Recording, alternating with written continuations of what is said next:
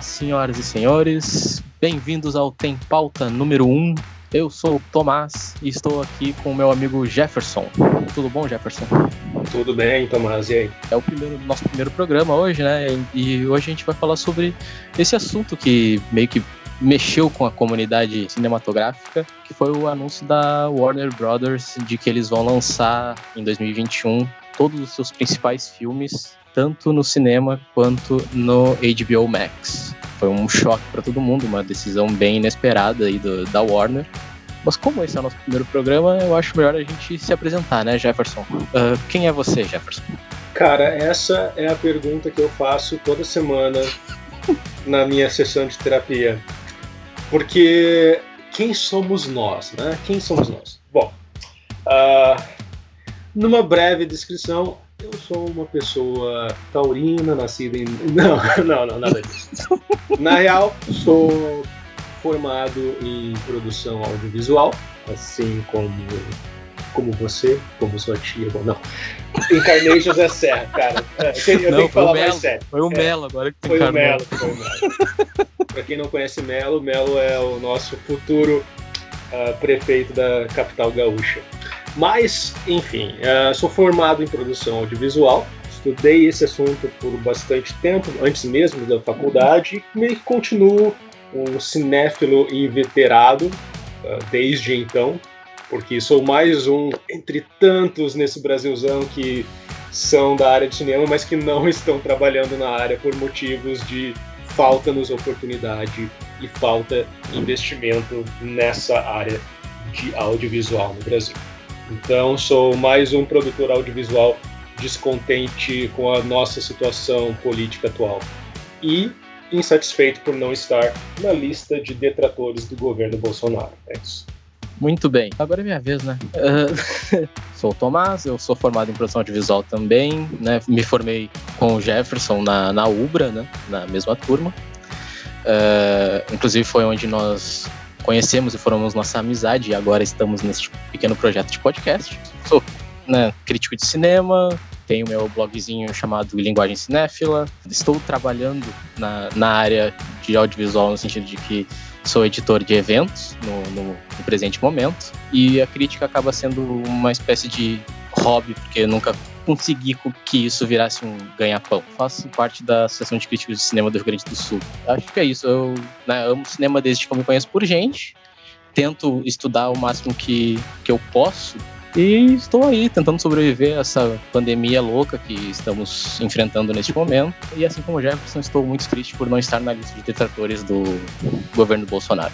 Se você me permite, Tomás, só fazer um pequeno adendo à, à, à minha apresentação. Hum? É, atualmente, como não estou trabalhando na área e tipo, a pandemia também nos fechou muitas portas no quesito profissional, é, estou trabalhando em casa, em home office, como muita gente está, e estou trabalhando fazendo legendas para vídeos, desde filmes, séries ou qualquer tipo de vídeo institucional, vídeos de youtubers que precisem ser legendados em português ou em inglês. Eu trabalho com isso, então por favor, galera, mandem jobs. Mandem jobs, estamos todos precisando. Então é isso, acho que feita a apresentação, a gente pode partir para a pauta principal do nosso primeiro programa, né?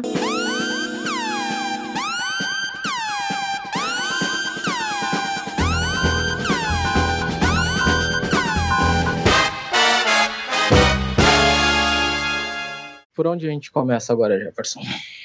Bom, uh, essa notícia pegou todo mundo de surpresa, até porque havia um, muitos comentários, uh, havia rumores de que alguns dos principais filmes, uh, blockbusters, né, da Warner, seriam lançados, poderiam ser lançados diretamente para o HBO Max. Eu acho que uh, isso vem sido discutido há bastante tempo em relação ao Mulher Maravilha, 1984, né, já já que ele é um filme que foi adiado diversas vezes. Para dizer a verdade, eu nem, eu nem sei mais, eu perdi as contas de quantas vezes esse filme foi adiado já. Pois é, acho que ele estava programado para quê? Para maio, aí depois foi para julho, depois foi para outubro, depois aí foi para dezembro e aí depois eles decidiram que vão manter o lançamento em dezembro e ao mesmo tempo lançar na HBO Max. É, não, mas é, esquece que ele já, assim. ele já havia sido adiado antes, porque sim, sim, ele, sim. ele seria lançado em novembro do ano passado e daí ah, adiado é para este é ano, para o verão, para que ele fosse um grande lançamento de verão, porque eles acreditavam no potencial do filme, mas uhum. a pandemia aconteceu e choveu em cima dos planos da Warner.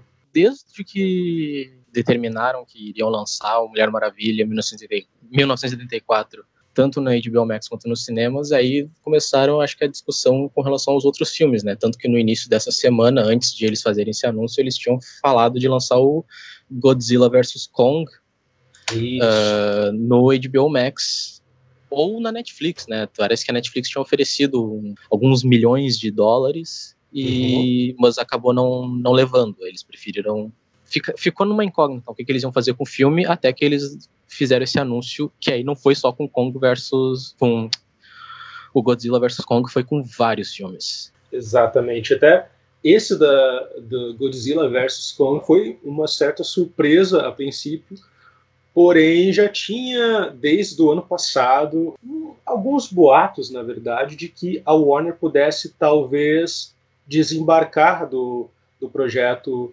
Godzilla vs Kong e seria um projeto de lançamento solo da Legendary, né? É da Legendary esse filme. Porque eles não estavam satisfeitos com os resultados de Godzilla Kings of, King of Monsters. A Warner poderia deixar de apoiar o lançamento do Godzilla vs Kong e a Legendary estaria buscando por outros parceiros. Até daí veio quando veio a notícia da proposta da Netflix para lançar o Godzilla vs Kong em parceria com a Legendary, a Warner decidiu, opa, ainda sou dona de uma porcentagem desse projeto. Com certeza eles já estavam planejando lançar todos os filmes deles no catálogo do HBO Max e talvez eles até planejassem mesmo desembarcar do Kong, do Godzilla vs Kong. Eu acho até que, para te dizer a verdade, eu suspeito que os boatos eram reais, sim, porque o Uh, Godzilla 2 ficou muito abaixo do que a Warner esperava no lançamento mundial. Ele foi Sim. bem, não foi mal, mas ele ficou muito abaixo porque ele é um filme com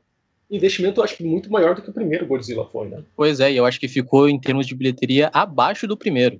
Exatamente. É. Eu acho que havia uma certa verdade nos boatos de que a Warner não iria participar do lançamento dele nos cinemas. Eu acho que se ele fosse um filme para os cinemas, talvez a Warner não participasse do lançamento, visto que o anterior não deu tão certo. Mas uhum. a partir do momento em que eles decidiram uh, reorganizar todo o calendário de blockbusters deles para o ano de 2021 para lançamento no HBO Max, eles perceberam que esse é um filme com grande potencial atrativo se lançado diretamente para streaming e eles estariam abrindo mão de um grande filme dentro do catálogo deles para esse novo esquema de lançamentos.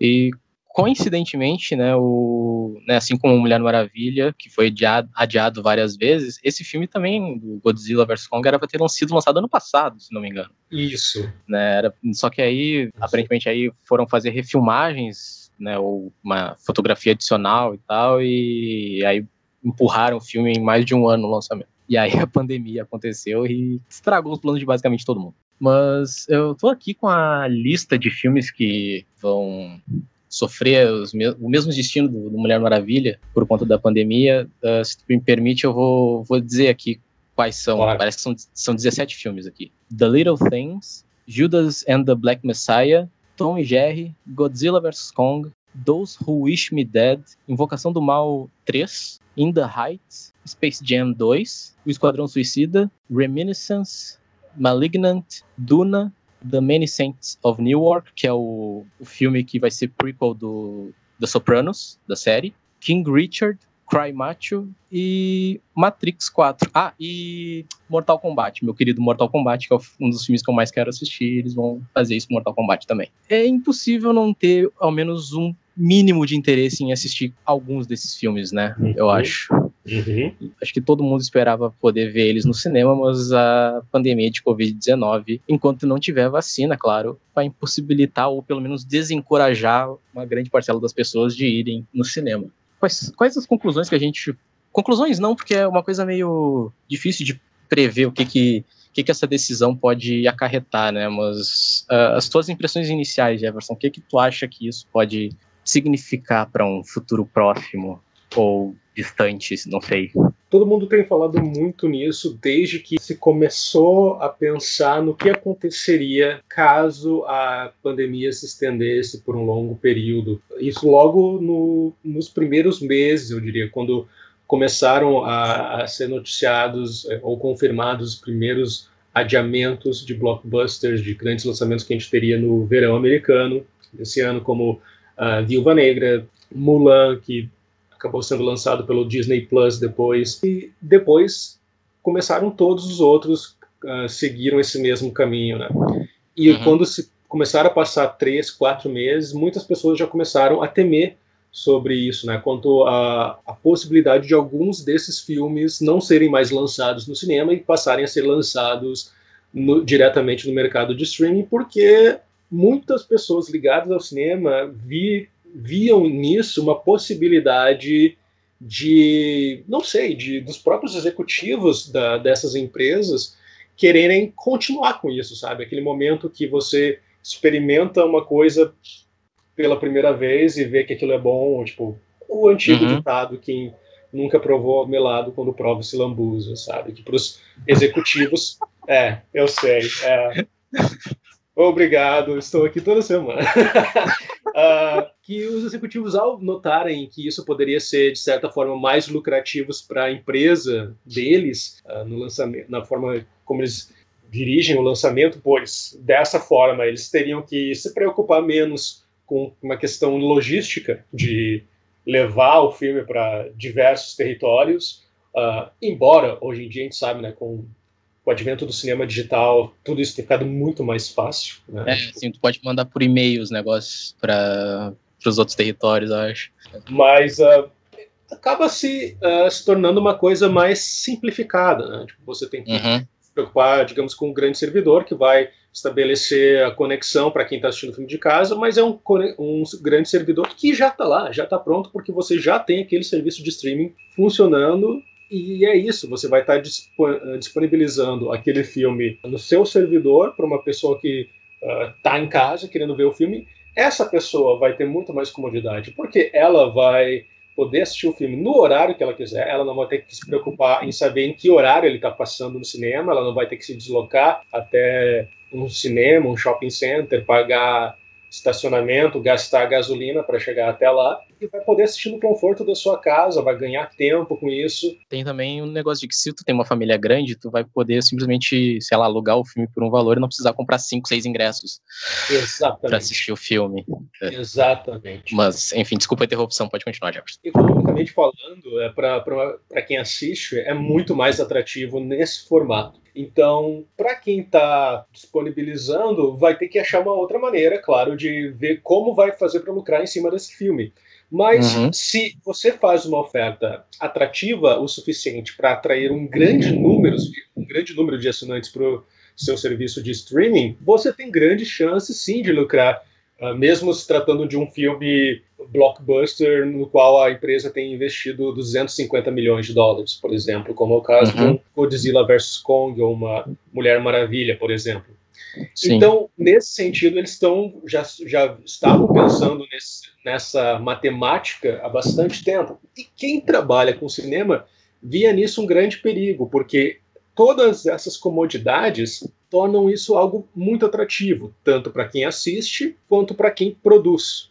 Uhum. E nesse, nisso tudo se perde o cinema. O cinema como um espaço físico, um Exato. cinema como uma experiência de grupo, de sociedade, até porque é uma coisa uhum. da nossa cultura, uma coisa cultural que existe há muito tempo, há mais de 100 anos, em que pessoas se juntam na mesma sala para ver a mesma história, acompanharem a mesma história ao mesmo tempo, sentindo as mesmas emoções ao mesmo tempo. Que é tudo que é relacionado à experiência de estar no cinema, de ir ao cinema, rir junto com outras pessoas, você se emocionar junto com outras pessoas, porque isso te dá uma experiência catártica muito mais forte.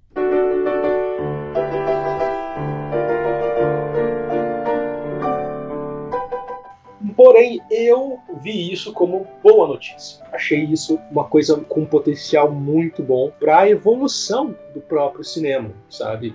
Enquanto muitas pessoas estão preocupadas que isso possa levar os cinemas em si a fecharem as portas, eu acho que isso na realidade vai ser o grande catalisador para que o cinema busque uma revolução e busque uma forma de se reinventar e se manter atrativo como experiência para que as pessoas continuem frequentando as salas, as grandes salas de cinema de exibição. Eu, eu discordo, eu acho que isso foi uma. Para mim, me pegou muito mal essa, essa notícia, assim, eu acho que vou dar um contraponto daqui a pouco, mas só contribuindo com, com o teu argumento, é, acontece recorrente. É recorrente no cinema isso acontecer, de acontecer uma espécie de comodidade para o público e o cinema ter que evoluir para atrair esse público de volta por exemplo, na década de 50 surgiu a televisão e os cinemas resolveram expandir a tela, criar o CinemaScope. Aí a atração era poder ver aquele filme numa tela absurda. Né? Várias comodidades que vão acontecendo que o cinema acaba tendo que sempre tendo que correr atrás, né? Sim.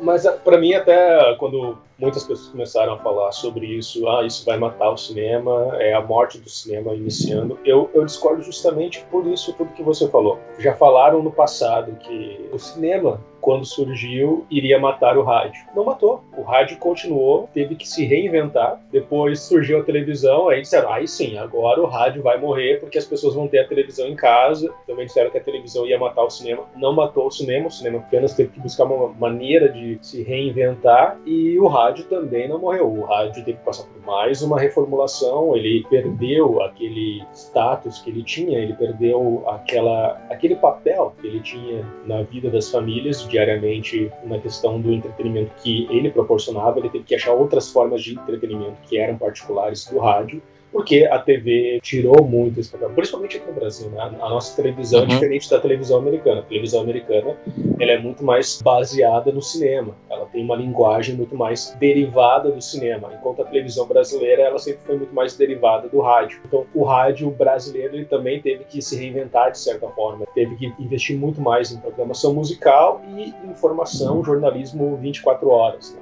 Enquanto nos Estados Unidos eles foram mais para um, acho que para um pro talk radio, né? Eles têm muitos programas hum. de discussão lá, que aqui no Brasil temos, mas não tanto quanto eles, eu acredito. Eles têm muito mais uma variedade de talk radio muito maior nos Estados Unidos. Então, acho que é tudo uma questão da mídia saber se reinventar para não deixar de existir, para ela seguir em frente. Aqui, no caso do cinema, como você mesmo apontou, o cinema teve que desenvolver uma tela maior para continuar sendo atrativo. O cinema, antes mesmo da televisão, já ele já trabalhava mais com um sistema de cores, tinha uma questão de uma imagem maior, a imagem com muito mais definição, que com o tempo a televisão começou a alcançar. A televisão conseguiu reduzir esse vão que existia entre a TV e o cinema e começou a alcançar ele na questão tanto de qualidade de imagem quanto tamanho da tela. Hoje em dia é muito comum você ter uma tela widescreen grande na, na sua sala. É algo que na nossa infância,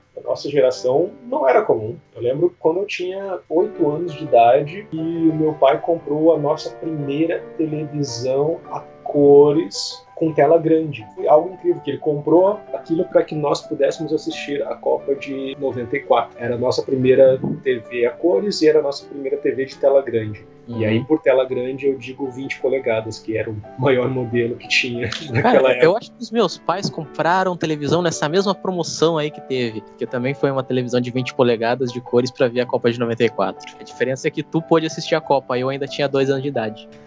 Obrigado por me chamar de mais velho, mas é verdade. Então a TV foi evoluindo e o cinema meio que deu aquela estagnada. Porque quando ele chegou no momento em que ele conseguiu se reinventar para sobreviver, ele parou de se reinventar.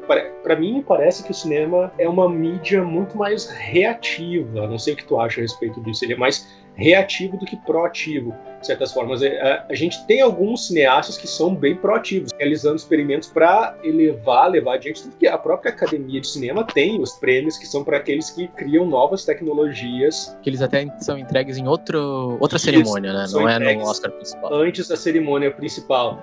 Então, são para aquelas pessoas que são mais das, das, áreas técnicas, que desenvolvem novas tecnologias para o cinema. Mas ainda assim, tipo, a gente nunca vê avanços muito grandes. Os maiores avanços que a gente teve, pelo menos na nossa geração, foi um avanço que veio de fora do cinema, eu diria, que foi o avanço da tecnologia de CGI. Avançou loucamente do, dos anos final dos anos 90 para cá, a gente viu, quem lembra de ter visto no cinema, quem teve a experiência, quem é um pouco mais velho, teve a experiência de ver Senhor dos Anéis no cinema e ver a evolução tecnológica que aquela trilogia trouxe nas grandes batalhas com todos os orcs e todas as criaturas andando naquelas visões aéreas malucas que o Peter Jackson criou, que era algo lindo de ver no cinema e até então impossível de fazer no computador, foi maravilhoso. Então o cinema evoluiu nesse sentido, mas isso é uma coisa que vem muito mais de fora do cinema, com a evolução dos computadores e de uma área que não é necessariamente do cinema, sabe? É uma evolução uhum. da, da, área de computadores, de outras coisas que não são necessariamente do cinema, não, vão, não é uma evolução que veio de dentro do cinema em si. Tempo, o cinema meio que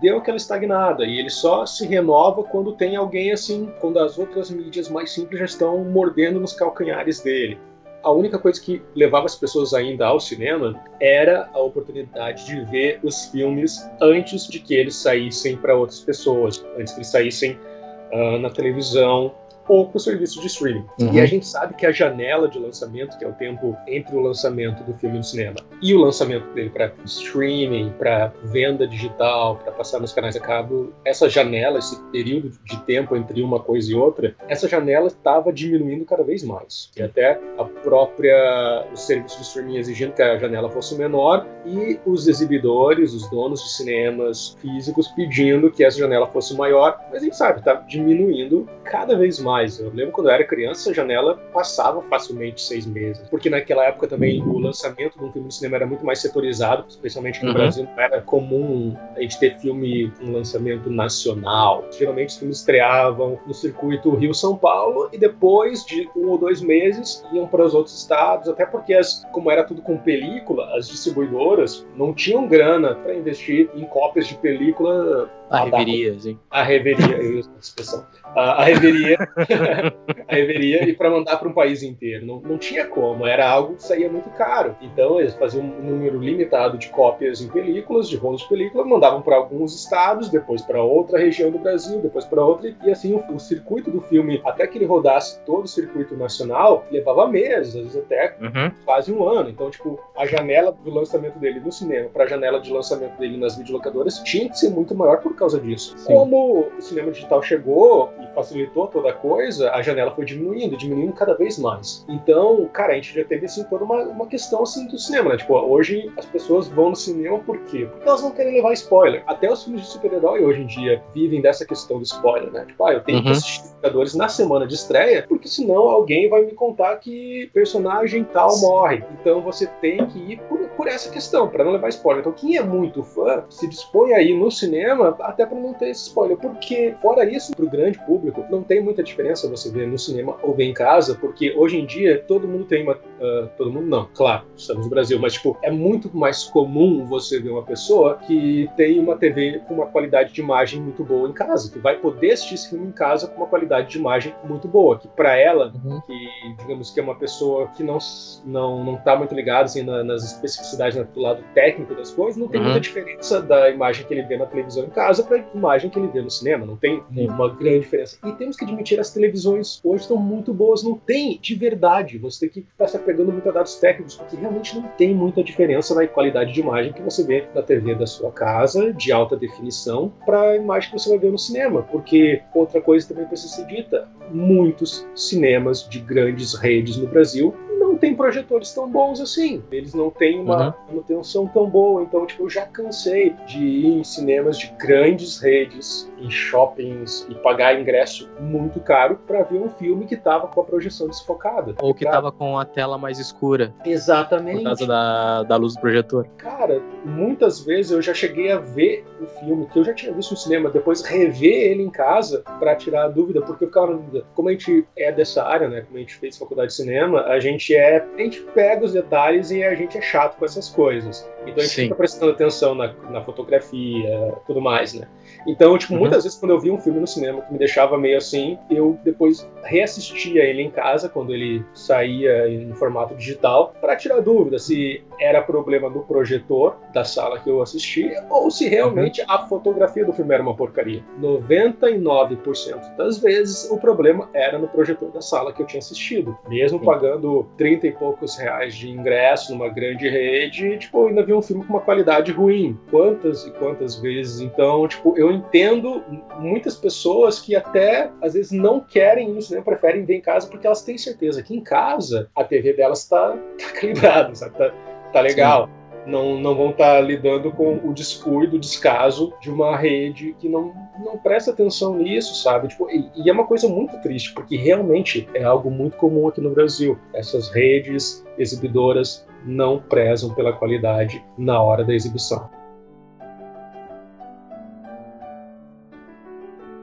Eu já fiz de ir ver o mesmo filme mais de uma vez no cinema e ver o, esse mesmo filme em cinemas diferentes. E sempre tem diferença. Nunca é a mesma imagem, nunca é o mesmo som. A qualidade de imagem, a qualidade de som sempre difere de uma sala para outra, de uma rede para outra, até pelo bem do próprio cinema físico. Eu acho que deveria haver uma fiscalização muito maior por parte das distribuidoras, criando um órgão de fiscalização nisso, de fiscalização de qualidade para as salas de cinema no Brasil. E outra, né? Às vezes até o próprio público não ajuda, né? Porque a gente tá lá no cinema, de repente vem alguém e liga o celular e fica com aquela luz na tua cara, assim, e te tira do filme. Sim. Uh, é, tem Sim. alguém que conversa mais alto. Então, o negócio de assistir o filme em casa, não. Também tem aquela coisa de que tu, além de tu assistir no conforto da tua casa, tu vai poder assistir do jeito que tu quiser, da forma que quiser, enfim. Então... Uma criança no banco de trás fica chutando as costas da tua poltrona. Nossa senhora, já tive uma experiência assim. Deixa é. para um outro para um outro programa onde a gente vai reclamar das nossas experiências cinematográficas. Olha, tem histórias para contar. Nossa, temos altas histórias.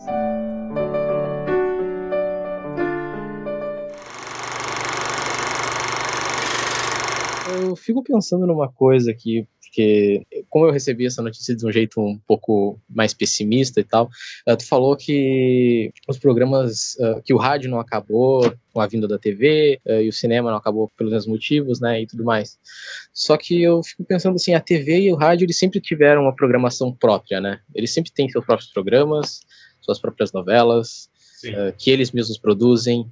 E, e, eu acho que essa que é a diferença do cinema para essas outras mídias, sabe? Porque o cinema eles eles estão projetando um produto que na verdade não é deles, né? Sim, então, sim. no momento que a, que a Warner anuncia que tá, tudo bem, eles vão passar o filme no cinema e também no HBO Max. Vamos supor, por exemplo, que eles resolvam no futuro desistir de lançar os filmes nos cinemas e lançarem só para si, sabe? Ficarem só para si os filmes uh, e lançarem todos no, no, HBO Max e ficar com todo o lucro. Os cinemas não vão ter muito para onde correr, porque eles não vão ter o conteúdo para projetar. Então, certo. sabe, por mais que eles evoluem, que eles melhorem essas coisas para tentar correr atrás, né, né desenvolver novas tecnologias uh, e tudo mais. Eu, eu imagino assim que eles, se eles não tiverem os filmes, não vai adiantar.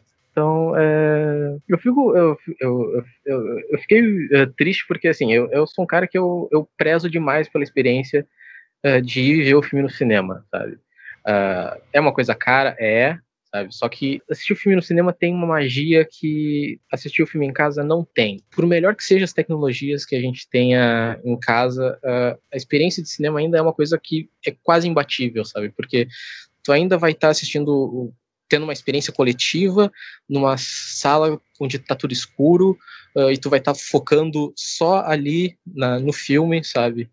Uh, então, sabe, eu acho que mesmo até psicologicamente é uma coisa que não tem algo igual. Ele tem a o gente poder, pode é, a gente pode... de nos desligar da realidade. Esquecer Exato, o mundo lá fora. É, a gente tem um. A gente pode tentar replicar em casa, não vai dar certo. Porque a, a gente tá em casa, vai tocar o telefone, a gente vai parar o filme. Vai ter vontade de ir no banheiro, vai parar o filme. Uh, vai, vai ter vontade de ir comer uma coisa, a gente, sabe, como tem essa, essa coisa cômoda de que estou vendo o filme em casa, a gente pode parar de prestar atenção e fazer essas outras coisas, a gente pode se distrair. E aí o filme acaba perdendo. É diferente de quando tu tá no cinema, sabe? E tu tá focado só naquilo. Isso quando, claro, não acontece de uma luz de celular vir na tua cara e te incomodar e te tirar do filme. Eu, eu tô dizendo da experiência cinematográfica perfeita, assim, de, de não ter incômodos e tu tá ali só assistindo o filme. E essa notícia me deixou muito pessimista porque já tem muito tempo que as pessoas ficam falando que não o cinema, o cinema em si pode até não acabar, mas a experiência de ir ao cinema, essa acabou entrando um pouco em risco agora. Uhum. Por, por, conta dessa coisa que eu, que eu, falei há pouco, assim, se a Warner gostar muito, ter muito sucesso nesse, nesse mercado com a HBO Max e tudo mais, quem garante que eles não vão querer fazer isso para 2022, 2023, ou simplesmente e para todos os seus filmes, sabe? Não interessa só se forem 17, para todos os filmes que eles produzirem. O cinema vai passar o quê? Ah, tudo bem, vai ter os outros estúdios, mas se os outros estúdios resolverem lançar, fazer, fazer seus próprios streamings também? Então aí é uma, foi uma coisa que me deixou muito pensativo, assim, não, sei lá, me deixou com uma, uma, impressão assim de que se, se a Netflix e, a, e outros serviços de streaming já estavam colocando a experiência cinematográfica meio que meio para baixo, esse anúncio da Warner parece que botou ainda mais para baixo, sabe? Pode causar um impacto muito grande. A gente não tem ainda exatamente como prever quais são, quais serão esses impactos, sabe? Isso aí a gente vai ter que esperar, a gente vai ter que ver se uh, eles vão ter lucro com esses filmes que uh, acho que a gente não mencionou, né? Mas esses filmes vão ficar disponíveis na HBO Max por um mês. Eles não sim. vão ficar disponíveis para sempre. Eles vão ficar disponíveis por um mês e aí depois, aí sim, vai ter só no cinema os filmes e você vai ter que ir no cinema para assistir ou esperar a janela de exibição passar para poder ter a cópia digital em casa. E eu admito para ti que essa foi a parte do negócio que eu não entendi muito bem, sabe? Essa janela de um mês. Se o filme vai chegar direto no streaming, eu não entendi por que limitar esse período de um mês para que depois ele volte para o streaming no futuro, após passar uma janela. Então, se eles ainda querem manter uma certa janela para que você possa ver ele somente no cinema, por uhum. que fazer essa janela depois da estreia dele no streaming? É, me parece uma questão de realmente, assim, a gente quer sabotar mesmo o cinema. Eu acho, assim, uma impressão minha, assim, achismo puro. Mas eu acho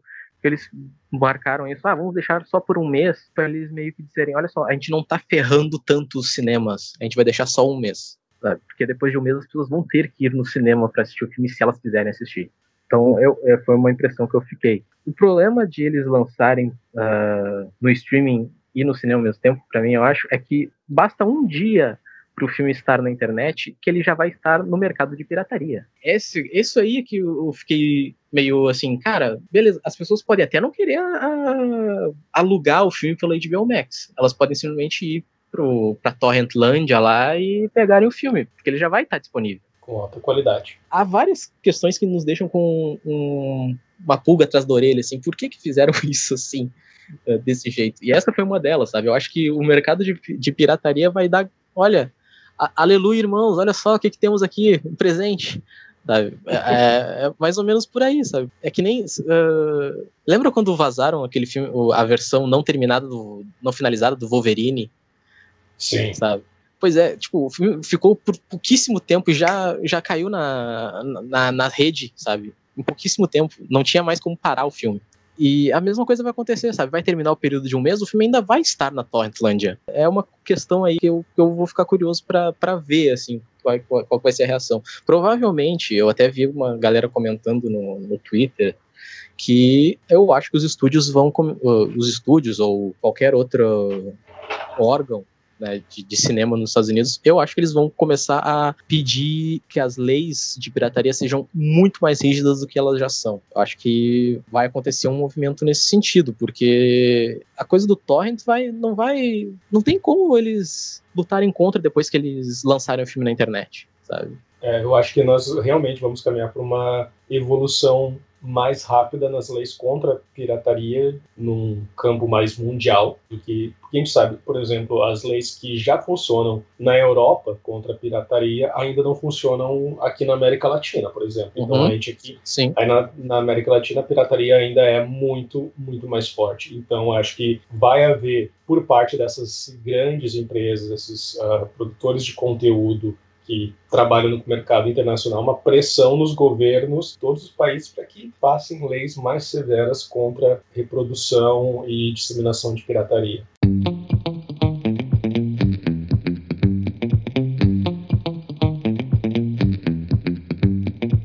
Agora, a gente não sabe, né? a gente vai ter que observar para ver como toda essa história vai se desenrolar daqui para frente mas Sim. eu quero fazer um exercício de futurologia aqui, tipo, de tentar imaginar para onde a gente ah. vê isso caminhando. Mãe, mãe Jefferson, vai lá. Mãe de Ná, é. Já tenho o apelido de Mãe de Ná, porque eu acertei é. vários resultados da, outra, da, última Copa do Mundo. Eu te falei que eu via isso com, com olhos otimistas, né, pro futuro, porque não que eu seja a pessoa mais otimista da face da Terra, mas eu acho que quando quer vai, sabe? Quando as pessoas querem, vai. Então eu acho uhum. que quando as pessoas se veem obrigadas a pensar em novas formas de fazer o cinema continuar funcionando como um, uma casa de espetáculos, digamos, uhum. elas vão ser pressionadas a fazer isso. Então, a gente sabe que tem pessoas com visão que querem levar o cinema para frente. Um exemplo clichê, mas real, é o próprio James Cameron. O cara passa muito tempo da vida dele pensando maneiras de fazer o cinema evoluir com tecnologia e de modificar o cinema como espetáculo visual e sensorial, né? porque ele envolve tanto o lado visual quanto o lado do som do cinema. Né? Então eu acho que vai ter muito mais foco nessas pessoas que talvez já tenham tido diversas boas ideias que não foram aproveitadas por comodismo por parte dos grandes estúdios e dos uhum. grandes exibidores de cinema. O que eu vejo? Eu vejo acontecendo daqui para frente, uh, com isso, uma divisão. A gente vai ter cinema de arte e cultura. Não que tudo não seja tudo é cultura, mas eu acho que a gente vai ter uma separação de um cinema estilo mais clássico, cinema de arte e cinema de entretenimento. Cinema de arte, eu digo esses filmes de baixo orçamento, filmes uh, como drama, como, digamos, um Woody Allen da vida, sabe? Para dar um exemplo bem simples e prático esse tipo de, cine de filmes que tem vida mais longa nos cinemas de circuito mais independente, fora das grandes redes exibidoras, fora dos grandes shoppings, mais cinema de calçada, sabe?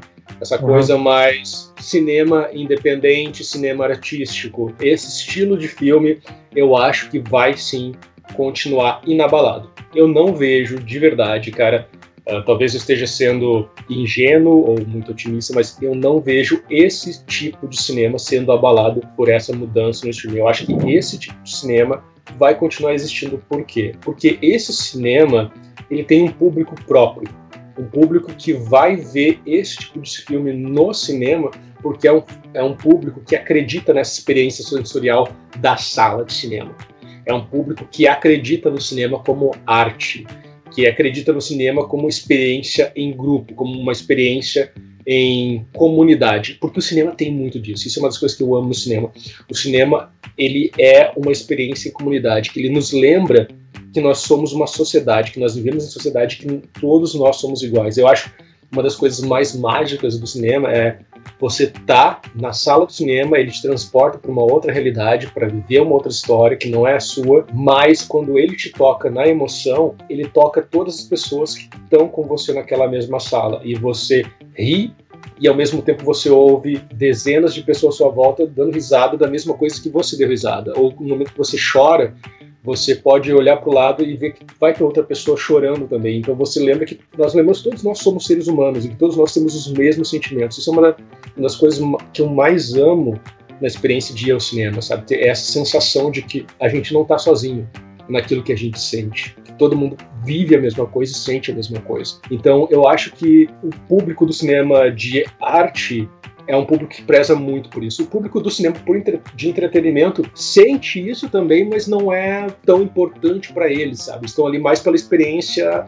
solo, pela sua experiência individual de se transportar para uma, uma outra realidade e eles estão ali mais pelo cinema escapista, sabe? Tipo, eu quero uhum. escapar do meu dia a dia, da minha, da minha vida, eu quero uma experiência, uma história que me leve para longe disso. Já o pessoal do cinema de arte não, eles estão lá porque eles querem, eles gostam de analisar aquilo que eles veem também, eles gostam de ver um filme e eles gostam de fazer do filme um programa, sabe? Tipo, ah, eu vou no cinema Sim. com alguém, com amigos, ou até sozinho, pode ser também, e eu vou uhum. ver esse filme, vou ter essa experiência numa sala de cinema, com um projetor, com a imagem na tela, e depois eu vou sair dali, eu vou pensar naquilo que eu assisti, eu vou tentar analisar a experiência, aquilo que o diretor tentou dizer, sabe? É quase como você ir numa exibição, numa galeria de arte para ver uma exibição de escultura, de quadro e tal. Por outro lado, a gente tem o cinema do entretenimento sabe? Que é para mim o cinema do escapismo. Entram todos os grandes blockbusters e tal, assim, que tem no coração deles, eles têm o seu lado artístico, tem uh, diretores visionários também, mas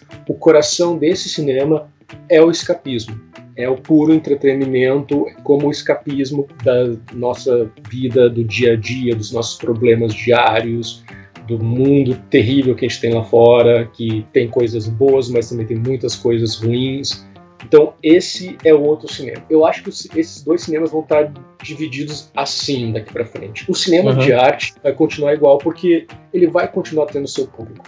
Eu acho que, se a gente for comparar, por exemplo, o público de um filme do Woody Allen com o público de um Vingadores, sabe? Não tem é nem como comparar. É, é completamente diferente. Então, eu acho que esses, esse cinema de nicho, o cinema artístico vai continuar da mesma forma que ele está, porque ele não precisa evoluir. O cinema, como arte de representar sentimentos na tela, continua como sempre foi e vão, vai continuar sendo do jeito que é. Agora, o cinema, como entretenimento, é o cinema que precisa evoluir. Porque as pessoas que buscam o cinema apenas como escapismo, como entretenimento, já conseguem fazer isso em casa.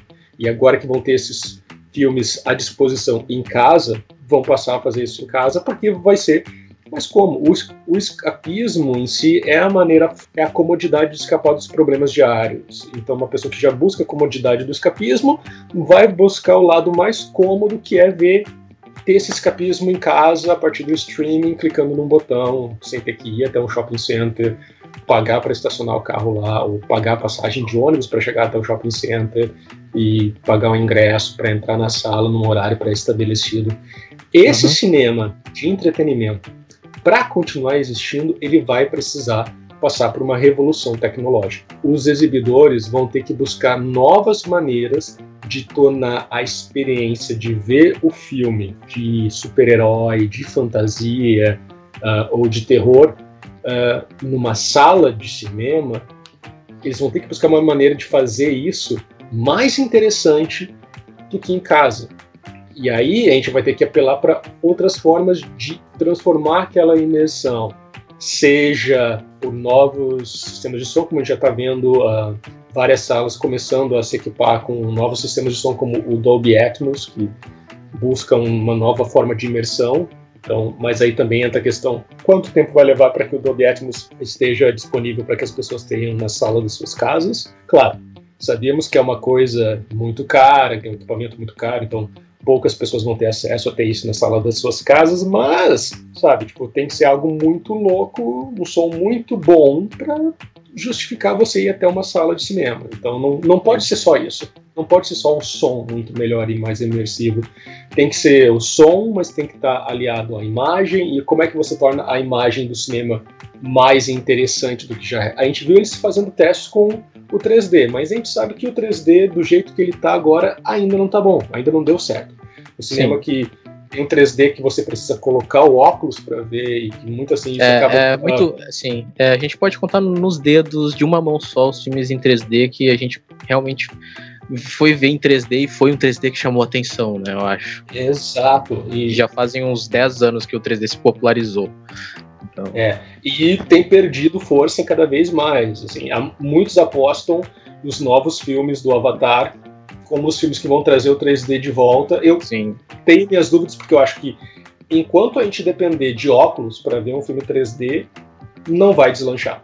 porque é o, os óculos de 3D do cinema são óculos desconfortáveis de usar, porque é um óculos padronizado, mesmo tamanho para todo mundo. Então, uhum. Independente de qual, do formato que é a sua cabeça, cada um tem uma cabeça num formato e tamanho diferente, mas todo mundo tem que usar o mesmo óculos. Então é um óculos que é regulado para caber em qualquer cabeça, por consequência, não é um óculos confortável de usar.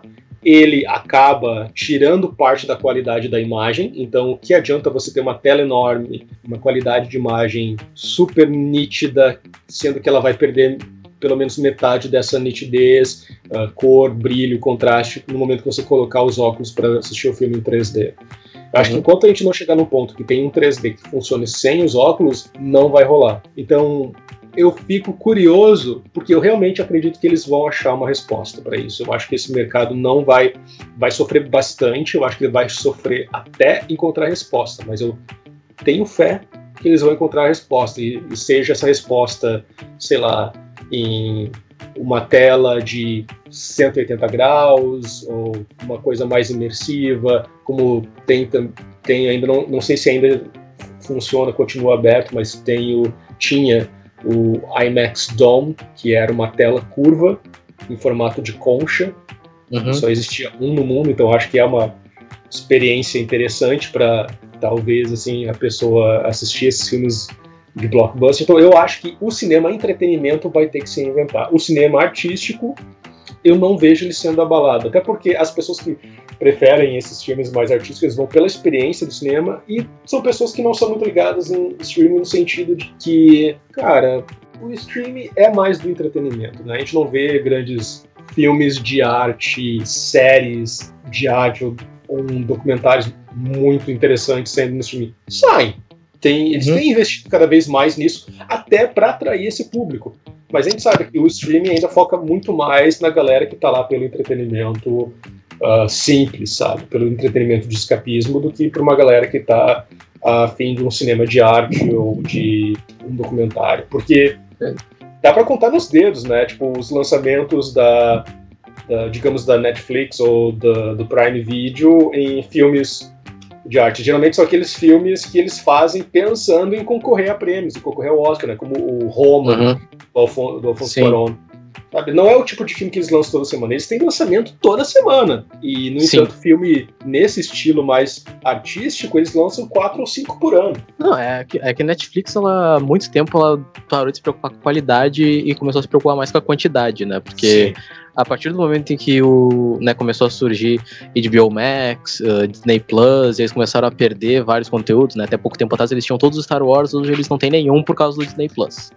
Uhum. Uh, então, aí eles tiveram que começar a investir em conteúdo próprio para poder manter as pessoas assistindo o conteúdo deles. Todos os dias a gente tem lançamento da Netflix, só que tem muito filme que eles adquirem que a gente nem fica sabendo que entrou no catálogo de tão pouca atenção que eles dão. Só que uma coisa que eu fiquei pensando agora, né, disse, né, que o cinema de arte não vai sofrer tanto. Eu não gosto muito da, do termo uh, filme de arte, porque eu acho que todo filme é arte, mas, uh, claro, mas para é. diferen diferenciar bem, assim, uh, eu acho que eu, eu ainda eu não sei se não vai ter um impacto, porque eu não sei até onde vai ir a comodidade dos próprios estúdios, sabe? Porque uhum. às, às vezes eles podem muito mais. Uh, eles podem se sentir muito melhor só fazendo aqueles blockbusters e aí dane-se os, os filmes de arte, sabe? Não vamos investir mais nesse filme autoral que custou 5 milhões para ser feito. Né? Vamos fazer um filme de 100 milhões e bota na HBO Max e, e vamos lucrar em cima só disso. Uhum. Sabe? É, isso é uma coisa que eu, eu fiquei pensando assim também um pouco, sabe? Da comodidade, do que, que vai ser mais lucrativo para eles, porque eu acho que os filmes uh, de baixo orçamento, independentes, eles uh, podem até custar pouco para serem produzidos, mas eles às vezes custam muito mais para serem promovidos né? Verdade. Uh, na mídia. Então aí eu, eu não sei. Assim, é, é aquela coisa. Eu, eu, fico falando um monte de eu não sei, mas é porque eu, realmente eu não sei o que, que vai acontecer. Eu fico, é. eu, eu, eu, fico só pensando assim nas possibilidades. Do que tu falou, uma coisa que eu achei bem interessante, que falou mais cedo, sobre a questão do, dos estúdios passarem a investir em conteúdo só para o próprio serviço de streaming e deixarem de lançar nos cinemas, então que os, a rede exibidora teria uma escassez de produtos para exibir. Eu já imagino, cara, nesse sentido, a própria rede exibidora, digamos que eles consigam achar uma nova forma de lançamento, que eles consigam uh, criar uma nova tecnologia que atrai as pessoas. Se esses grandes estúdios não quiserem mais prover conteúdo para eles, eu vejo de verdade, e mais uma vez posso estar sendo ingênuo, posso estar sendo otimista demais, mas eu vejo eles usando a mesma estratégia que a Netflix usou no começo, quando a Netflix ainda não tinha conteúdo próprio, que ela foi atrás de pequenos produtores ou de produtores que não conseguiam lançar os seus filmes e suas séries através das grandes distribuidoras. Eu vejo a própria rede exibidora começar a fomentar a produção. Eu, posso, eu vejo assim a própria rede exibidora se reunindo para conseguir fundos e dar fundos para a própria rede exibidora se tornar a própria distribuidora em si, tipo, começar a proporcionar, tipo, a gente vê, digamos, um filme, um lançamento exclusivo da, do Cinemark, por exemplo. O outro filme uhum. que é um lançamento exclusivo, ah, esse documentário você só vai ver na rede Itaú, só na rede tal sabe? Na rede, na. AMC, eu, AMC, eu tô com o negócio da AMC na minha frente aqui. Ou, na, ou só no, na UCI, tá? O filme só vai ter na rede UCI porque foi a rede uh -huh. que patrocinou a distribuição do filme, ou até talvez patrocinou a produção do filme, sabe? Sim. Tipo, a, a esse novo movimento. Eu, eu acredito que esse tipo de movimento pode ser, pode vir a acontecer também. A gente pode ter essa nova mudança na balança, sabe? A gente pode ter de um lado a própria rede se tornar as novas grandes distribuidoras e aquelas que eram conhecidas como grandes distribuidoras não vão mais ser distribuidores, porque vão ser apenas produtores e provedores de conteúdo, né? Porque eles não vão mais estar distribuindo filme nenhum, eles vão estar produzindo conteúdo para o próprio streaming, uhum. enquanto a própria rede de cinema vai ser a grande distribuidora. Sim. É um futuro possível, a meu ver. É, eu não diria que é, um, que é impossível, porque eu acho que, por mais que os estúdios sejam donos dos, dos, de seus filmes e tudo mais, os realizadores em si ainda prezam pela experiência cinematográfica sabe? Sim. Então a gente ainda tem, tipo, mesmo os diretores de blockbusters, esses caras, eles querem que o filme seja visto no cinema, eles não querem que o filme seja visto em casa ou no celular. Então, enquanto a gente tiver realizadores prezando pela experiência cinematográfica, eu acho que sempre vai ter uma espécie de luta para que os filmes cheguem uh, no cinema de alguma forma. Então, se os estúdios não quiserem lançar no cinema, o que, que, o que impede um realizador de querer, sabe, fazer um negócio com uma rede exibidora? Eu, não sei, não sei. Eu, eu, é uma coisa assim que eu, que eu pensei aqui agora, depois que tu, que tu falou isso. Exatamente, é. Vira, vira, as redes exibidoras podem Sabe? Seguir esse modelo é, da Netflix. Porque a gente sempre tem, a gente sempre tem, né, que nem tu falou, o James Cameron. Aliás, eu, é, é até irônico eu estar tá falando do James Cameron aqui, porque quando ele disse que ia filmar Avatar abaixo d'água, eu queria dar um soco na cara dele, porque eu, eu, eu, sou um cara assim, eu quero ver os filmes do James Cameron, mas eu não quero que ele fique enrolando tanto para fazer os filmes, sabe? Só que agora o fato dele fazer essa enrolação entre aspas para produzir uma puta tecnologia pra gente poder ver um filme no cinema, faz eu querer dar, aplaudir o cara, sabe? Porque a experiência de ver o Avatar do jeito que ele tá fazendo uh, agora, eu só vou ter essa experiência, acho que no cinema. Não, não vou ter experiência em casa. Claro. Né? Uh, então, né, enquanto a gente tiver James Cameron, quando a gente tiver Martin Scorsese, que também preza muito, uh, ou até o Christopher Nolan, por mais que a experiência dele com Tenet agora tenha me deixado uma certa antipatia do Christopher Nolan, né? Mas uhum. tentar forçar a abertura de cinema no meio de uma pandemia não é legal, cara, desculpa. Mas enquanto a gente tiver realizadores assim, né, eu acho que alguma forma vai ser feita, né? Não é, não é possível que a experiência de ver, de ver um filme no cinema morra de vez. Eu, eu tô pessimista, tô, mas porra, alguém tem que fazer alguma coisa, cara. assim, se mexam aí, pelo amor de Deus. Cara, falando do ponto de vista como tu mesmo disse, assim, tipo, é, que não é a mesma coisa tu ver uh, um filme desse no cinema e ver em casa. Falando do, do, do lugar, assim, aqui eu tenho lugar de fala, falando do ponto de vista de uma pessoa que anos atrás gastou todo o seu décimo terceiro para comprar uma TV boa, grande, com uma imagem boa e que era 3D. eu digo que eu digo, ai, se arrependimento matasse. Porque assisti filme 3D na, na, na minha TV duas vezes apenas. Duas vezes. Não dá. Não dá. Não dá, não dá, não dá, não dá. E, e, eram filmes até que eu já tinha visto em 3D. Mentira, um deles era um filme que eu já tinha visto em 3D no cinema e tinha adorado, que era o As Aventuras de Pi. Eu parei na metade do filme e não aguentei. Tipo, era, era muito desconfortável ver na, na sala. Assim, depois assisti um filme que eu nunca tinha visto em 3D, eu tinha visto em 2D no cinema, então eu queria ver como tinha ficado a conversão dele para 3D. Assisti só por uma curiosidade, foi o único filme 3D que eu assisti do início ao fim na, na minha TV. E passaram-se quatro anos, sei lá, eu tentei assistir esse ano um filme 3D para, né, Assim, eu, eu, lembrei, tipo, cara, já faziam tantos anos que eu tinha esquecido que ela tinha a função 3D. Eu pensei, oh, faz anos que eu não. É verdade, eu tenho óculos. Eu tava arrumando um armário no meu quarto e achei o óculos guardado. Ah, é verdade, a TV tem 3D. Botei um filme para assistir lá em 3D. Nossa, não, não deu. 20 minutos depois eu, ah, não quero mais. Foi uma péssima ideia. Então, então, cara, é exatamente isso. Tem algumas tecnologias que traduzem bem né? Tipo uma, uma alta definição, você consegue traduzir bem para o ambiente doméstico. Uh, som, como eles dizem, como tem grande promessa do Dolby Sound, Dolby Atmos, que tem uma promessa muito boa para no futuro chegar às casas também, eu não sei, porque aí você precisa de algo que já é bem mais caro, né? Tão simples quanto você simplesmente colocar uma caixinha no lugar e deu. A gente sabe, a gente que já estudou isso na faculdade, a gente sabe, som é muito mais complicado do que imagem. Sim. A imagem você coloca uma tela super super potente, com uma alta resolução na sua casa e você tem ela, tá ali, é só você uhum. chegar, você tira ela da caixa, você pendura na parede e deu.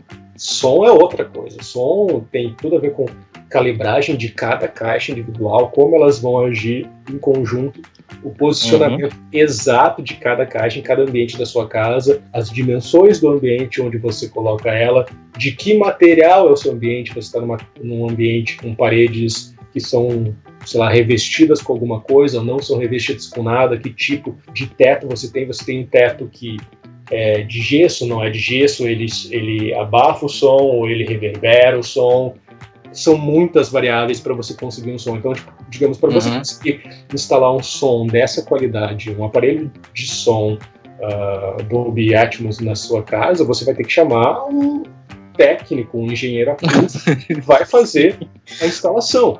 Um cinema pode arcar com a despesa de botar um técnico, um engenheiro acústico na sala, tipo, para planejar a sala deles, mas cada um de nós na nossa casinha, tipo, ah, Imagina, se todos nós é. tivéssemos essa grana, seria o sonho dos engenheiros acústicos do, do Brasil, mas não temos, então não vai não traduzir temos. com tanta facilidade. Então, nesse sentido, cara, eu acho que tipo, a gente ainda vai ter que aguardar para ver. Eu acho que uh, tá aí, assim, tipo, uma das opções a serem exploradas para para salas exibidoras de som, que algumas delas já estão fazendo, mas eu acho que eles têm que pensar o som em conjunto com a imagem, porque querendo ou não, as pessoas dão ainda muito mais ênfase para qualidade de imagem e qualidade de som. Né? Sim, tipo, sim. Uh, isso é fato. Eu lembro quando eu fui comprar a televisão, e é uma coisa que eu sempre fiz. Toda vez que eu comprei uma televisão, toda vez, duas vezes na minha vida.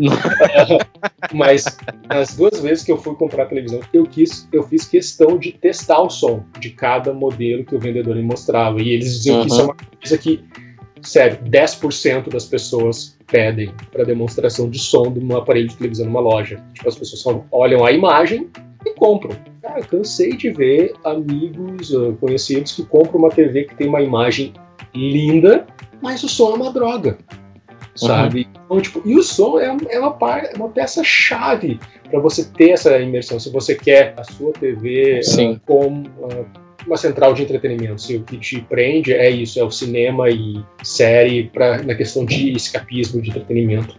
Então, quanto melhor a imersão, mais vai funcionar o seu escapismo. E som é chave nisso. Então, as pessoas têm que prestar atenção nisso também.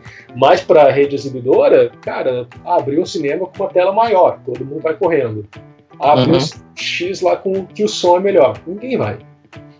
Sabe? Ninguém é. vai. Sim, sim. O brasileiro ainda é muito apegado a isso, a, muito mais a, imagem. Eu acho que não é uma questão só brasileira, não. Eu acho que é uma questão do mundo inteiro. As pessoas são muito mais. Sim, sim, sim. Qualidade de imagem qualidade de som. Eu não sei se as pessoas vão, vão, se preocupar algum dia com, com essa experiência de imersão em casa a esse ponto, sabe? Porque às vezes elas uh, já ficam satisfeitas com, com uma televisão de, sei lá, 70 polegadas, um home theater. Eu, não, eu, não, eu nunca tive home theater, então eu não, eu não faço a menor ideia de como que, que quais são os níveis assim de som e tudo mais. Eu, eu não, não faço a menor ideia disso. Uh, mas se eles tiverem um lá mais ou menos uh, eficiente, assim, talvez elas já fiquem felizes, sabe? A palavra que a gente falou aqui um monte de vezes é comodidade. Eu acho que essa vai ser a é. palavra-chave desse negócio. É, eu acho que realmente a gente está agora como um todo. A gente está vivendo um momento definitivo na nossa história de mudanças uh, culturais vindas da tecnologia. A nossa geração pegou muito isso. A gente pegou uma mudança enorme cultural no mundo porque a gente nasceu justamente na época da grande mudança vinda da internet, em que o mundo passou uhum. a se ligar. Então, tudo foi redefinido do, dos anos 80 para frente não, é, não é à toa que a nostalgia pelos anos 80 é tão forte, porque foi a última década sem a presença da internet para o grande público. Né? Dos anos 90 para frente, a internet chegou e mudou tudo. A vida uhum. de todo mundo mudou e a partir da internet criaram-se novas tecnologias para usar a internet. Surgiram uh, os, os, celulares se popularizaram, surgiram os smartphones e isso está tá mudando. De, a partir disso também surgiu o serviço de streaming, que era algo que era seria impossível sem a conexão com a internet. Então, uhum. a maneira como a gente assiste televisão mudou, a maneira como a gente consome cinema está mudando agora por causa disso também. Então, eu acho que a gente ainda está vivendo essa, essa grande mudança das tecnologias e esse avanço tecnológico é o que permite a possibilidade do cinema se reinventar, continuar existindo e também uhum pode ser aquilo que leva à morte dele. Porque, claro, eu acredito que ele vai se reinventar e vai continuar existindo, mas isso é o que eu acredito, do meu sim, ponto sim. de vista otimista. Pode ser que não, pode ser que eles não consigam uhum. se reinventar a tempo, que eles demorem demais para se mexer, e, e, aí eu volto a dizer que eu acho que o cinema em si é muito mais reativo do que proativo, sabe? Tipo, isso é o defeito do cinema em si mesmo. Uh, uhum. Cinema, como eu digo, assim, circuito exibidor, no caso. Pode acontecer. Eu acho que eles podem investir mais pesado ainda em novas tecnologias e redefinir o que é uma experiência em conjunto no cinema, para quem vai lá assistir, continuar e assistir. Porque eu acho que para tudo, cara, para tudo que a, gente tá, que a gente é acostumado a viver com uma experiência coletiva está mudando. Parques de diversões, por exemplo. As pessoas continuam indo muito em, em partes de versões, mas muitos já apontam que eles podem estar ameaçados pela, pelos novos jogos de realidade virtual, que você vai colocar um visor em casa e vai ter uma simulação de que está numa montanha russa, por exemplo, uhum. né, que você teria vontade de ir.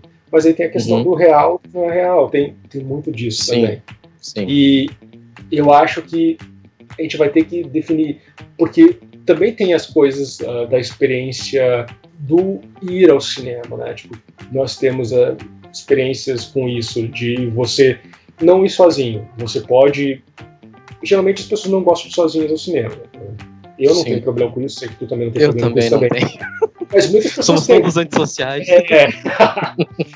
Às vezes. Mas muitas pessoas, tipo, veem o cinema como uma experiência em conjunto, de que você se programa para ir num filme, você vai com os amigos, vai com a sua família, então eu acho que tem isso também, sabe? Para quem vê o, o, cinema, ou ir ao cinema, não só como uma experiência de, de, escapismo, de entretenimento, mas também como uma experiência de fazer um programa com os amigos.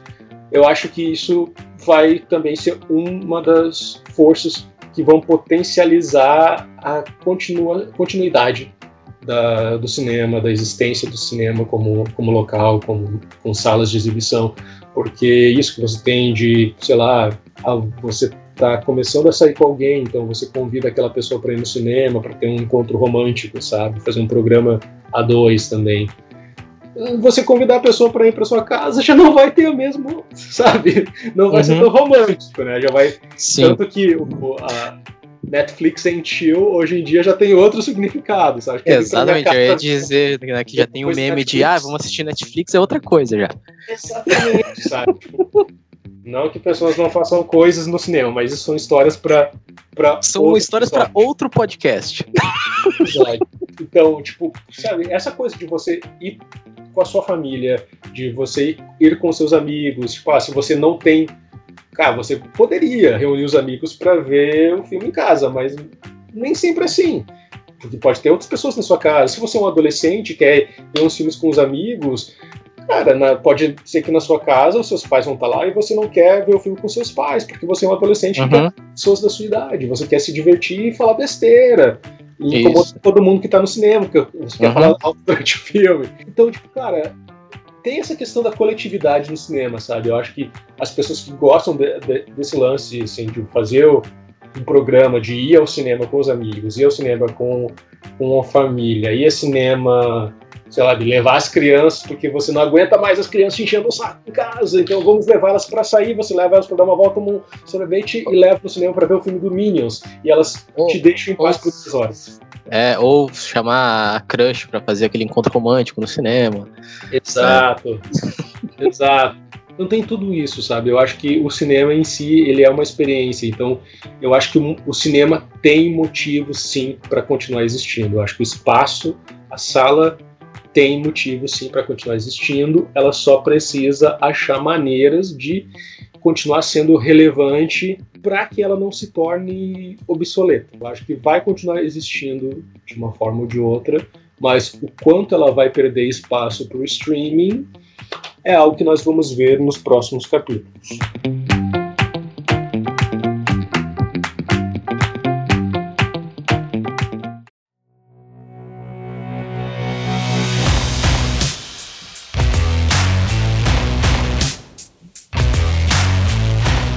Passada a discussão, nosso pequeno debate aqui, uh, a gente vai agora para a sessão recomendação aqui do nosso querido Tem Pauta. Eu chamei de sessão recomendação, mas na verdade ela ainda não tem um nome particularmente. Não sei se vai ser esse, né? Mas. É, uh, é a gente ainda está tra trabalhando nisso. Mas então, senhor Jefferson, você tem alguma indicação para as pessoas aí? Usem máscara. Mantenha o distanciamento social. Cara, Uh, a pandemia eu... não acabou, o e-mail, o e-mail que vocês receberam é falso. Se vocês estão usando, não estão usando máscara porque vocês receberam um e-mail, esse e-mail é falso. Exato, exatamente. Bom, cara, tipo, recomendação. Eu tava pensando nisso porque eu não tinha pensado. Quando tu falou assim, negócio de fazer uma recomendação, tipo, putz, eu não pensei em nada. Uh, eu esqueci de pensar uma boa recomendação. Mas, agora, sabe, tipo, a última coisa que eu assisti que me fez realmente dar boas, sabe, tipo, dar boas risadas e ao mesmo tempo assim pensar. Então eu quero recomendar isso. Eu não sei se tu já assistiu ou não. Eu assisti despretensiosamente porque eu tinha lido críticas péssimas e todas as críticas que eu achei na internet sobre essa série eram péssimas, dizendo que era uma droga. Então eu decidi nadar contra a corrente e assistir primeiro episódio e assisti e me surpreendi positivamente, que é a série uh, Amor e Anarquia na, na Netflix, que é uma série sueca uh, sobre duas pessoas, uma mulher que é uma executiva de reestruturação de negócios, ela está fazendo um trabalho temporário em uma editora de livros que está passando por um período de crise. Então, ela é contratada para reestruturar a editora e transformar a editora em uma editora que trabalhe mais com o mercado digital, porque é uma editora que ainda está atrasada nesse sentido, e tornar a editora mais lucrativa do que ela é, para que ela possa ser depois vendida. Enfim, acontece que trabalhando nessa editora, ela acaba conhecendo um estagiário de TI que trabalha lá, que é mais de 10 anos mais jovem do que ela, e eles acabam não se dando bem de princípio, porém ele acaba descobrindo um podre dela e chantageia ela. Uh, ele tira uma foto embaraçosa dela e para que ele apague a foto, ele exige que ela faça algo ridículo e humilhante na frente de todo mundo. E ela faz, com medo de que a foto uh, seja publicada na internet, ela faz. E ao sentir um prazer inesperado em fazer algo ridículo, se expor ao ridículo, ela decide continuar fazendo aquilo. E eles acabam criando um jogo entre os dois, em que um desafia o outro diariamente a fazer algo ridículo, se expor ao ridículo em público. E eles começam a fazer coisas inesperadas, ter comportamentos inesperados apenas pela adrenalina de estar quebrando as regras do que é esperado do comportamento social. E parece algo simples, parece algo meio idiota, mas a série em si, para mim, veio no momento certo, que eu tava precisando agora, sabe? Tipo, nesse uhum. momento da minha vida, de ver assim, que a gente se prende demais às regras de etiqueta sociais, às vezes, sabe? De não falar o que a gente pensa, ou de não querer fazer alguma coisa quando dá vontade, uma coisa. Claro, não tô falando de sair por aí uh, roubando ou batendo em pessoas, não, mas tipo de, sabe, querer fazer uma coisa e cantar na rua, sair na rua cantando, assim, tipo, ah, mas não faço isso porque que vão pensar de mim? Mas e daí? Pensa o que quiser, você não, tem, não é contra a lei você cantar em voz alta enquanto caminha pela uhum. rua, sabe? Então, tipo, é uma série que questiona bastante isso, esses, essas regras uh, severas de comportamento social que nós temos, essas regras de etiqueta social que nós temos que seguir o tempo todo. Então, uhum. essa seria a minha recomendação, essa série Amor e Anarquia, da Netflix, uma série sueca, é bem curtinha, são só sete episódios de 30 minutos, então é uma boa para se divertir. Eu, pra falar a verdade, eu não, eu não tinha ouvido falar dessa série ainda, sabe? Quando falou Amor e Anarquia, eu, o quê? Hã? Essa série tá na Netflix? Caramba. É, mas é que eu também, eu, eu tô ando muito por fora de tudo, assim, faz bastante tempo que eu não consigo parar para realmente assistir coisas uh, frequentemente como eu fazia até esta maldita pandemia. A pandemia que uhum. estragou o meu hábito de assistir coisas. Sim. Só que essa semana, uh, coincidentemente, eu uh, assisti um filme e que eu gostei muito, que vai ser a minha Uh, recomendação hoje para as pessoas, que é um filme chamado Fat Man, que é protagonizado pelo Mel Gibson. Para quem não sabe, o, o, Mel Gibson nesse filme ele interpreta o Papai Noel e é um Papai Noel que é um um cara assim bastante comum, digamos, um, um, um, sujeito que parece parecido com qualquer sujeito comum, assim. Uh, e ele vive numa fazenda com a esposa dele, que é interpretada por uma atriz chamada Marianne Jean Baptiste, que é sensacional. E ele fabrica lá nessa fazenda os brinquedos para as crianças merecedoras. Uh, só que, né, quando chega o Natal, uma criança em específico recebe um carvão de presente uh, e é uma criança que é muito mimada e tudo mais, né? E, e, se, e ela resolve se vingar do Papai Noel. Como que ela faz isso? Ela resolve contratar um assassino profissional para ir atrás do Papai Noel e matar o Papai Noel. Esse assassino profissional é interpretado pelo Walton Goggins, que é um ator sensacional, fez participações especiais em Sons of Anarchy, fez também o os Oito Odiados do, Quentin Tarantino. É um filme muito bacana, muito divertido que, sabe, parte de uma ideia absurdamente. Por si só, a ideia é divertida, sabe? Um assassino profissional indo atrás do Papai Noel, pelo, sabe? Uh, só que o, ele consegue divertir e, e, também ser tenso, sabe? É uma narrativa bem equilibrada. E o que mais me chamou a atenção foi os personagens, assim. O Walton Goggins, ele pode até ser um assassino frio e tudo mais, mas ele tem certos, certas características no personagem que sugerem a um passado uh, que, que meio que justifica o porquê de ele ser um assassino frio hoje. Sabe? Isso é uma coisa muito bacana de, de acompanhar, assim. E o próprio Mel Gibson com o Papai Noel, cara, eu sinceramente, eu nunca imaginei que eu fosse ver o Mel Gibson interpretar o Papai Noel um dia. E ele faz um Papai Noel, assim, que é Tipo, o Mel Gibson é mais conhecido por papéis de caras durões, uh, caras falhos e tal. E isso é totalmente o oposto do que o Papai Noel padronizamente é. Não sei qual, se eu falei certo a palavra. Uh, mas o padrão do Papai Noel não é ser uma, uma, uma figura falha e, e, durona. Mas o Mel Gibson, ele interpreta o Papai Noel que que é exatamente assim, e é um Papai Noel muito bacana. É um dos Papai Noel, um dos Papais Noéis mais humanos que eu lembro de ver, assim, no, num filme, pelo menos nos últimos anos, sabe? E, e é muito legal ver ele dando vida a esse, essa versão do Papai Noel e a dinâmica dele com a Marianne Jean Baptiste, que faz a esposa dele, é muito boa, sabe? Então, Uh, é um filme muito bacana, uma, um filme que me surpreendeu positivamente e por isso é a minha indicação hoje. Eu fiquei muito, muito interessado em ver esse filme depois que eu assisti o trailer dele, porque o trailer desse filme é sensacional. Você começa assistindo ao trailer imaginando que é um, um filme específico, de um tipo específico, e de repente ele tem a virada quando eles revelam que ele, na verdade, é o Papai Noel. tá num desejo de matança, tipo, ele me deu carvão, eu vou matar aquele velho idiota, sabe? Sim. Tipo, eu fiquei me odiando, assim, porque, cara, eu, eu sou eu sou uma daquelas pessoas que a gente vai ouvindo agora, se quiser me julgar, tudo bem, mas convicções, eu procuro não ver coisas com o Mel Gibson por causa do ser humano que ele é, né?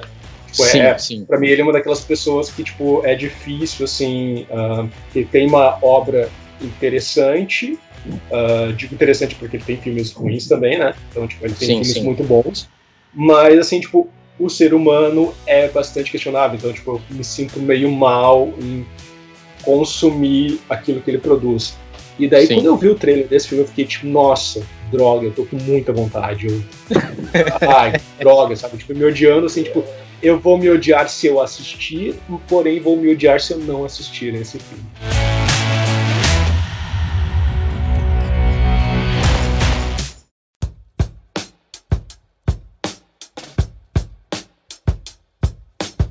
Então, acho que é isso por hoje, né, senhor Jefferson? Esperamos que as pessoas tenham gostado aí do nosso papo, das nossas, nossas colocações, nossas. Uh, sei lá, nossas as possibilidades que a gente pensou.